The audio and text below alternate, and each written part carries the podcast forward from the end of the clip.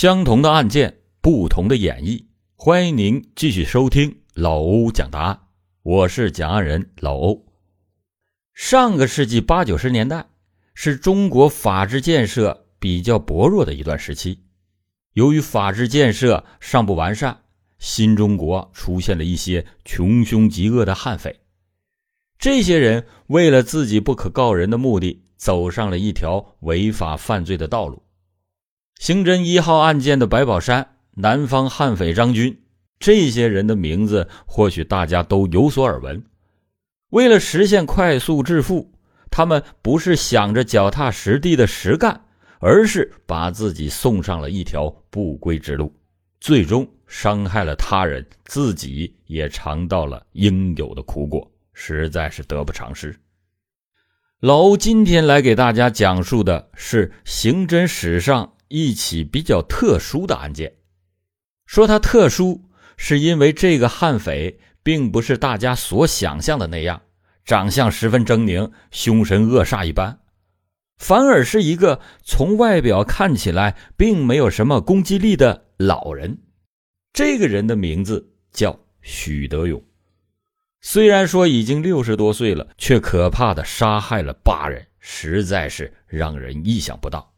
好了。老欧开始今天的正式讲案。二零一一年八月二十三日晚上八点多，天降大雨，浙江省诸暨市农业银行大堂支行的自动柜员机旁边，三十四岁的女会计蒋慧芳取完了钱，刚刚和同伴坐到面包车里，突然一个黑影正朝着他们悄悄地走了过来。这个黑影是来抢劫的。蒋慧芳看到黑影以后，一声尖叫。这一叫不要紧，黑影当时也慌了。砰的一声枪响之后，黑影快速逃离。蒋慧芳的腰部当时就受伤了，血流不止，随即被热心的群众送到了医院。但遗憾的是，经抢救无效死亡。而他的那个同伴则惊魂不定。过了好久才缓过神来，同伴说：“啊，他只看到黑影打着一把伞，穿着雨衣，开完枪以后就迅速的跑开了。除此之外，再没有任何的其他线索了。”案件发生以后，诸暨市公安局出动了一百多名警力，全力的投入到案件的侦破当中。在大塘镇的每一个路口、每一个转角，只要是持枪人可能出现的地方。都被警方密切的关注着。没想到的是，枪案还在侦破当中，相邻的桃珠街道枪声又起。八月二十九日下午三点左右，天也是下着小雨，地点是诸暨农村合作银行桃珠支行门口。听着这些场景，是不是有些雷同？这次是开着一辆奥迪车的老板娘袁静被枪击中了后脑，九月二日经抢救无效死亡。当时轿车处于发动状态，中枪以后，袁静的轿车失控以后冲向了前方，可能是凶手没有找到合适的下手机会，持枪者只得离开。从现场的最初状况来看，这极其像一起交通事故发生以后的情节。在短短的六天时间，发生了两起命案，一时间坊间是传言四起，整个诸暨乃至浙江全省都为之震惊。绍兴诸暨警方倍感压力沉重。经过省公安厅权威部门的鉴定，两起案件中的两颗子弹是来源于同一支枪。两个雨天发生了两起命案。射向两条人命的两颗子弹，竟然是从同一把枪射出来的。警方断定可能是同一人作案，于是决定并案侦查。这支枪并非是制式手枪，而是一支自制的手枪。警方就分兵多组，对浙江全省有关冲床、磨床等五百多家机械工厂进行盘查，寻找相关的线索。除了同一支枪以外，凶手选择的作案时间、作案地点、作案手法等也颇为的相似，而且十分的专业，这也是并案侦查的另一个原因。八二三、八二九两起持枪抢劫杀人案，压得诸暨警方是难以喘息。尽管有省、绍兴市公安机关指挥并且协同破案，但是作为发案地的警方压力沉重，那可想而知。警方组织出动了多个警种，数百名警力，走访了上千人，通过各种的方式深入调查，综合了两起案件的相关证据，又结合了案件发生以后犯罪嫌疑人逃跑路线等多个线索的分析判断。九月四日的傍晚，曙光开始迅速的出现。通过警方大量的侦查与摸排，锁定了重大犯罪嫌疑对象，已经六十一岁的诸暨市马涧镇人许德勇。九月五日下午，诸暨警方掌握了犯罪嫌疑人许德勇的确切行踪。根据专案组指挥部的指令。五十多名警察分兵四路开始实施抓捕行动。当时许德勇就在大塘镇上，但是考虑到对方可能随身携带枪支，而且藏身处在闹市，为了确保周围民众的安全，防止犯罪嫌疑人铤而走险，民警们一直蹲守了十一个小时，才决定行动。九月六日零点五十分。犯罪嫌疑人许德勇在睡梦中落网。当民警冲进房间的时候，许德勇正在他女友打工的卤味店睡得正香。面对着从天而降的警察，他先是一阵惊恐，然后很快就震惊了。他一句话也没说。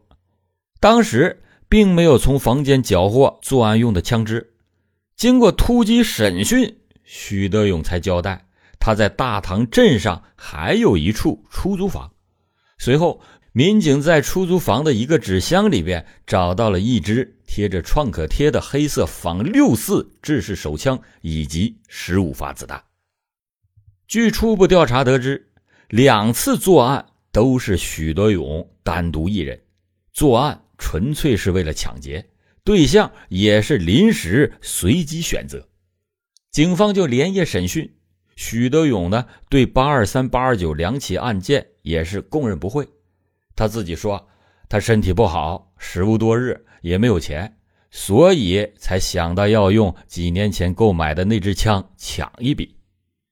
两次开枪都没有收获，这让许德勇气急败坏。九日一日的晚上，就在警方密集的追捕中，他居然再次的来到城区伺机作案。晚上九点多。他在城区济阳桥附近的一家银行旁边守候了一个多小时，见没有下手的机会，才作罢。幸亏许德勇被及时的抓获，否则他还将继续作案，祸害社会。这个许德勇，他一九五一年生于浙江省诸暨市，父母呢都是干了一辈子的老实农民，虽然说没有什么本事，但是老老实实，也没干过什么坏事。而他们的儿子许德勇却不一样了，自小呢就称王称霸，打架这种事儿那简直是家常小菜。还没有上完小学就回到了家中，最主要的原因就是许德勇自己本身。辍学回家以后，许德勇每天干的事儿就是和村里的小混混们在一起，当然是学不到什么好。眼见着周围一个个都成家立业了。许德勇依旧是不着急，对于他来说，一个人吃饱全家不饿，省去了好多的操心事父母呢，肯定也不可能管他一辈子。父母呢，则为许德勇着想，就让他去外面打工，这样也能让他知道生活的不容易。于是，当时二十多岁的许德勇就踏上了外出打工的路。但是，许德勇这个人真的是懒惯了。在家基本上就不干活，这出门在外，让他能够坚持干一件事情，那实在是不容易。干什么？许德勇总是三天打鱼两天晒网，什么他也坚持不下来。同时呢，他又十分羡慕那些有钱人。慢慢的，许德勇的心态就开始发生了变化。他成天的抱怨上天的不公，为什么别人那么有钱，自己什么也没有？于是便有了第一次的偷窃。有了第一次盗窃的经验之后，许德勇便喜欢上了这种来钱快捷的方式，频频的偷窃来满足自己的欲望。随着胆子的越来越大，许德勇犯罪的数量也是越来越多，最终在一次作案中当场被抓获，被判处了有期徒刑十四年，一九九零年才刑满释放。这次的教训可以说是巨大的，足以让许德勇改过反省。一切改变从现在开始，其实一点也不晚。但是许德勇自己却不这么想。在服刑出狱以后，许德勇工作了几天，发现这生活实在是艰难，于是就再次的开始作案。有过犯罪经验的许德勇就变得更加的狡猾。而且手段也更加的凶残。然而，就在当年，他又再一次的被捕，直到两千年才重新又获得了自由。这次出狱以后，许德勇居然又迷恋上了赌博，而且是一发不可收拾。哪里有赌桌，哪里就有许德勇，赌瘾是特别的大。许德勇先前赚的钱很快也就赌光了。后来就开始到处借债，欠了村里十来户人家的钱，一共能有十多万。到了二零零六年、零七年那会儿，许德勇因为村民的频繁讨债，已经是在村里实在待不下去了。有一天，他就突然的销声匿迹了。两枪案牵出了许德勇以前曾经犯下的罪行，除了去年八月诸暨的两起枪案之外。许德勇还涉及到其他三起抢劫杀人案，手段更是残忍无比。一九九一年上半年，许德勇因为经济拮据，和他的同村好友马振红商量谋财。同年的四月二十六日，两个人就各揣了尖刀、手套等作案工具，坐着火车从上海抵达了义乌市。他们先来到马振红曾经放过香烟的义乌市烈士陵园内踩点当天晚上十一点左右，两个人就翻墙窜入到烈士陵园，用尖刀撬开了管理人员居住的平房木门，没想到惊醒了被害人陈某、杨某夫妇俩。惊恐中的陈某夫妇大声的喊叫：“你你们想干什么？抓贼呀！”许德勇、马振红二人见状。马上持刀猛刺陈阳二人的胸部、背部等部位数刀，夫妻二人是当场死亡。他们俩在室内翻找财物的时候，他们俩发现还有一个男孩，于是就把那个男孩捆绑之后丢在了床上。这一次，他们一共劫得现金八千多元之后逃离现场。一九九一年九月二十五日。许德勇又和好友蒲金才经过预谋，分别携带着许德勇准备的非制式手枪、尖刀还有手套，乘火车从上海抵达了浙江的嘉兴，来到了南湖乡七号桥村合作商店踩点。当天晚上十点左右，许德勇就用尖刀挖开了这个商店的围墙，想要打洞盗窃。当里面听到动静的孙某开门出来查看的时候，被许德勇当场捅伤。孙某受伤以后，马上退回到室内。徐普二人立刻冲入，将千岛。经过一番猛烈的搏斗之后，许德勇再一次持着尖刀狠刺孙某的胸部、腹部等部位。普金才呢，则用手枪枪把猛击孙某的头部，最终导致孙某。当场死亡，然后两个人在店内翻找到了若干钱物以后，迅速的逃窜。二零零一年十月二十八日晚上十一点，随身携带尖刀、手套等作案工具，开着电动三轮车，从诸暨市马涧镇窜到了这个市的桃竹街道办事处下新村方某家的别墅。他们等到了方家人熄灯入睡之后。两个人悄悄地翻墙入室，在卧室翻找财物的时候，被方某夫妇俩发觉了。许德勇当即拿着尖刀捅刺方某数刀，这个时候遭到了方某妻子的激烈反抗。方某的妻子大声惊呼：“抓贼啊！救命啊！”许公卫见状，拿起尖刀照着方某妻子就是连刺了数刀，致使方某夫妇俩一起倒在了血泊之中，即刻身亡。事后，这两名歹徒发现屋里边还有一名不满周岁的小婴儿。他们俩红着眼，持着尖刀，残忍地朝这个小婴儿捅刺了数刀，致其死亡。然后劫得金项链一条、DVD 播放机等财物，逃离了现场。许德勇伙同许公卫、马振红参与了五次抢劫，致八人死亡。其中，许德勇一个人就制造了骇人听闻的诸暨两枪案，令人发指。两枪案又牵出了许德勇的血色人生，暴露了这个杀人魔王的凶残嘴脸。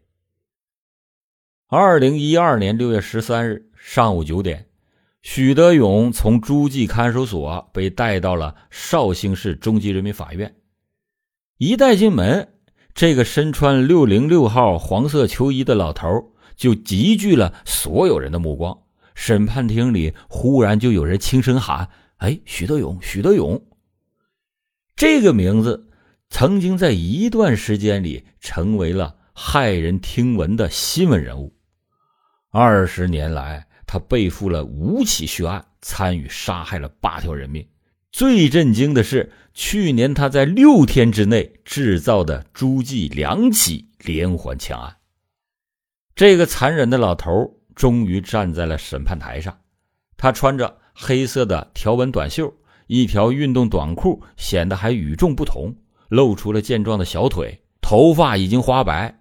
当时已经六十一岁的许德勇，脸型很有棱角，只是没有什么表情。没有人知道他此时此刻在想什么。这一天的庭审会有什么更多更新的细节？许德勇是怎样的心理？他还有什么不为人知的故事？他的人生是怎么扭曲的？他也有过内心忏悔吗？旁听人员都充满着好奇。在和许德勇一门之隔的审判大厅里，早已经是坐满了人，一百二十多个位子座无虚席。他们中有的是大学生，有新闻媒体人，更多的是五起血案中受害人的家属。他们的表情沉重而复杂。其中有一个妇女拿着几张女婴儿的照片，一直哭喊着：“她就是诸暨白门血案中遇害女婴的奶奶。”到了上午九点半，庭审开始，一直持续到了下午。许德勇长时间坐着不动，挺着头，腰板挺得笔直，在整个的过程当中，他都没有什么表情，说的最多的就是三个字：“没意见。”即便是到了事关生死的时候，他的平静也是有些出人意料。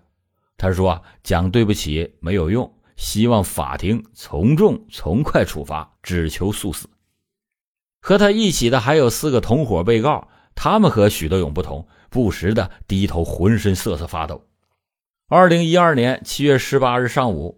犯下五次抢劫、背负着八条人命的许德勇被再次押上了绍兴市中级人民法院二号刑事审判厅，和其他四名同案一起接受法院的审判。